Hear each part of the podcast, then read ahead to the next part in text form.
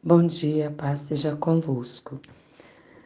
Mais um devocional Edificai. Temos artifício da obra do tabernáculo, texto Êxodo 31, do 1 ao 18. Vemos no capítulo 31 de Êxodo que o Senhor Deus está prestes a preparar o tabernáculo e tudo o que há nele. Nesta construção, vemos que Moisés não vai dar conta disso sozinho. Então, o Senhor vai levantar pessoas específicas, com propósitos específicos, para que aquilo que o Senhor Deus está mostrando a Moisés seja executado, seja construído conforme ele determinou. Neste capítulo, meus amados, Deus falou ao meu coração que, além de nos escolher com propósitos específicos, Ele também nos capacita para esse propósito. E é muito importante, ao nos sentirmos vocacionados, observamos nossos dons e talentos para trabalhar na obra de Deus. Achamos que Deus não nos chamou, mas o Senhor Deus nos mostra em Êxodo 31, do 1 ao 2, como Deus nos escolheu e as nossas habilidades para um propósito muito específico. Deus fala a Moisés que o escolheu é Deus. Quem o escolheu é Deus. Quem nos escolhe, meus amados, é Deus. Quem escolhe cada um de nós. Vemos no Novo Testamento que o Espírito Santo distribui dons a cada um de nós conforme ele quer. Moisés tinha intimidade com Deus, ele tinha aproximação com o Senhor, Moisés tinha um coração sensível à voz de Deus, mas vimos também que Moisés não iria dar conta de tudo sozinho. Atualmente vemos com muitas como muitas vezes líderes querem ser controladores, eles querem fazer tudo sozinho. Isso é um grande erro, porque Deus, através do Espírito Santo, continua vocacionando e escolhendo as pessoas. Para mim, o grande exemplo são os apóstolos, quando eles perceberam que surgiu a necessidade de assistência social na igreja. Eles olharam e viram que não podiam fazer tudo sozinho, pois precisavam dedicar-se à oração e à ministração da palavra. Foi aí que a igreja então levantou diáconos, porque cada um de nós temos um propósito específico que o Senhor quer revelar ao seu tempo. Posso falar que o meu propósito ficou claro para mim quando o Senhor falou meu coração para estudar. O Senhor ministrou claramente no meu coração que Ele estava me vocacionando para um ministério de libertação e cura de alma. E tudo começou a se encaixar quando obedeci à voz do Espírito ministrando em meu coração, através de Sua palavra. Porque a revelação do seu propósito a cada dia ela vai ficando cada vez mais clara à medida em que você se entrega a Ele. Êxodo 31, do 3, 3 a 5. Amados, o Espírito de Deus foi quem deu habilidades a Bezalel para executar tudo que Deus tinha mostrado a Moisés. E quando Moisés fosse descrevendo a Bezalel como tudo devia ser construído, o Espírito de Deus capacitou Bezalel para ouvir a Moisés e preparar um esboço, e não apenas isso, mas como executar sua tarefa. Meus amados, entendo que quando Deus falou comigo que eu estava sendo vocacionada para trabalhar na área emocional e pregar o Evangelho, não se compara, meus queridos irmãos, da forma como eu falo da palavra e ministro hoje.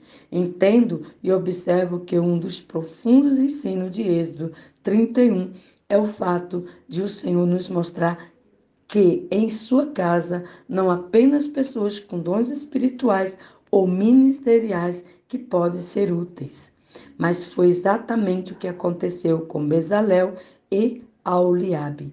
O Espírito de Deus os encheu e vocês percebem que à medida que o Espírito os enchia, lhes dava destreza, habilidade e plena capacidade para a construção do tabernáculo.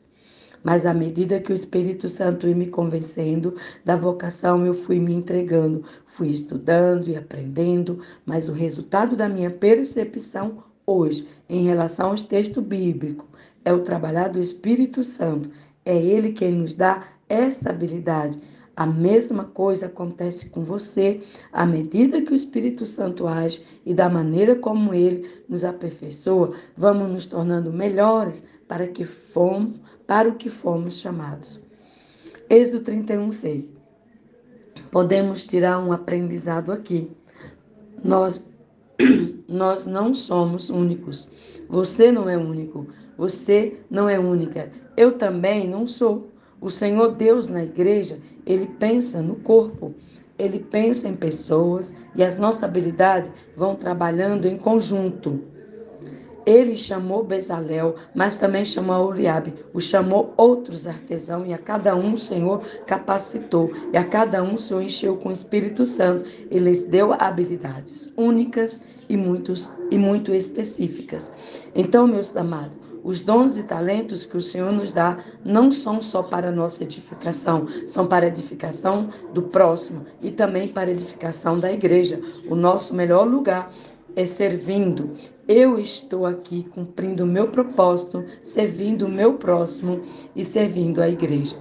Êxodo 31, 12 e 13. Percebe-se aqui, meus amados, que o sábado era um aspecto vivo da aliança, como se fosse um contrato em nossos dias.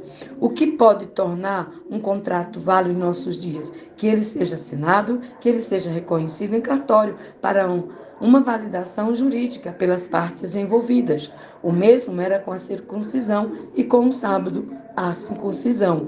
Era um aspecto visível da aliança. Claro que não existia contrato no dia deles entre eles e Deus. Não existia contrato, como eles alinhavam a circuncisão e o sábado.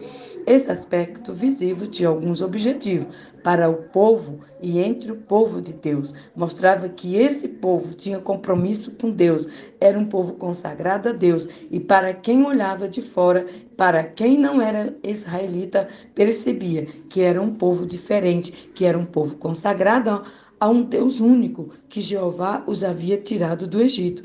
Quando muitas pessoas vão falar sobre o sábio, não percebem isso, acabam desprezando esse aspecto e entender e entender. Esse aspecto é muito importante. Êxodo 31, 13 ao 17. Veja o que diz o comentário. O sábado foi o sinal da aliança que fez de Israel uma teocracia, porque a, a nação estava em um relacionamento de aliança com ele. O povo deveria fazer o que ele havia feito. O sábado marcou Israel como povo de Deus. A sobrevivência do sábado mostrou que os israelitas foram separados, ou seja, eram santos para Deus. The Bible, Canon Ledige, Comentário. Pensar como um dia que eu tenho que agradar, aguardar para agradar a Deus é pensar muito pequeno. Você não está pensando da forma correta. Você precisa entender que havia, você precisa entender que havia uma, um pacto, um sinal, era um sinal de acordo, uma aliança entre eles. Quando eles guardavam esse dia, eles estavam dizendo: somos consagrados ao Senhor. E a outras nações percebiam isso também. Isso é muito importante que eu e você tenha a percepção correta no que se refere ao nosso propósito e no que se refere à nossa aliança com o Senhor Deus. O apóstolo Paulo fala sobre isso no sentido que devemos nos oferecer um culto racional, ou seja, quando eu e você cultuamos ao Senhor, precisamos entender porque eu estou aqui, porque eu oro, porque eu leio as escrituras, é uma motivação por trás de tudo isso. Precisamos vigiar para que não caímos na tentação de oferecer um culto mecânico e aí ficarmos em discursos inúteis acerca do que já ficou na antiga aliança, porque em Jesus se cumpriram perfeitamente. Você compreende o propósito de Deus para a sua vida, porque você escutua tudo isso vai levar vocês a viver a plenitude daquilo que o Senhor planejou para a sua vida. Deus os abençoe grandemente pelo sangue precioso de Jesus. Pastora Vilane e Equecede Hortolândia, São Paulo.